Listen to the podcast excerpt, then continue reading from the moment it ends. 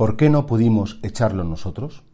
Cuando Jesús baja del monte Tabor después de la transfiguración, ve que hay un lío muy grande porque los discípulos habían intentado expulsar a, una persona que estaba endemoniada, expulsar al demonio, no habían podido.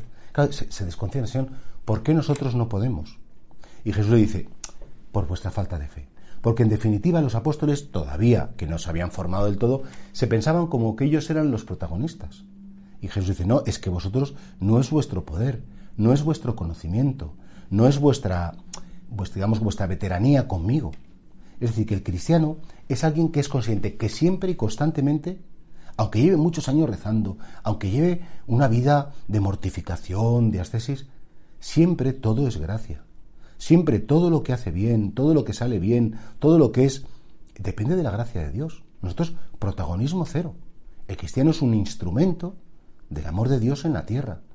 Porque fijaos, si tuviéramos que amar con nuestro pobre corazón, que es débil, que es pequeño, que a veces incluso es complicado y retorcido, retorcido qué poco amor daríamos. Ahora, si nos llenamos del amor de Dios y dejamos el protagonismo al amor de Dios, al Espíritu Santo, entonces podemos hacer, vamos, expulsar demonios y lo que hiciera falta, decía Jesús, si tuvierais fe como un granito de mostaza, le diríais a esta montaña, desplázate, y se desplazaría.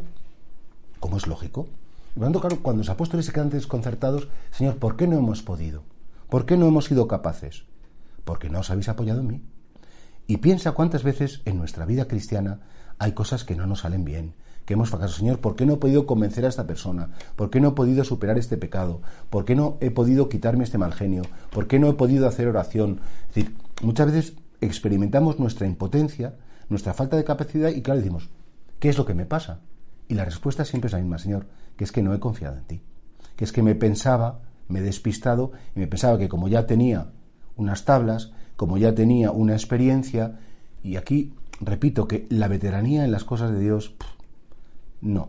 Es verdad que en las cosas humanas, sí, un catedrático, un buen médico, un buen cirujano, una persona que ha hecho muchas veces una cosa, tiene una experiencia humana muy fuerte, pero es que aquí no estamos hablando de experiencias humanas.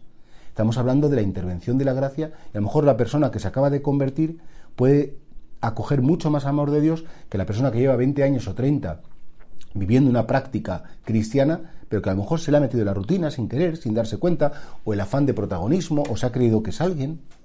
Por eso creo que la enseñanza de la palabra de hoy es, Señor, siempre dependo de ti. Nunca puedo confiar en mis fuerzas, nunca puedo estar seguro de que yo lo voy a hacer muy bien, nunca puedo ir por la vida como absolutamente seguro de mí, sino absolutamente seguro de ti. La seguridad que yo necesito no es la mía, es la tuya. Esa seguridad que de saber que no me vas a abandonar cuando hago las cosas en tu nombre y que si cuento contigo, siempre todo al final estará bien.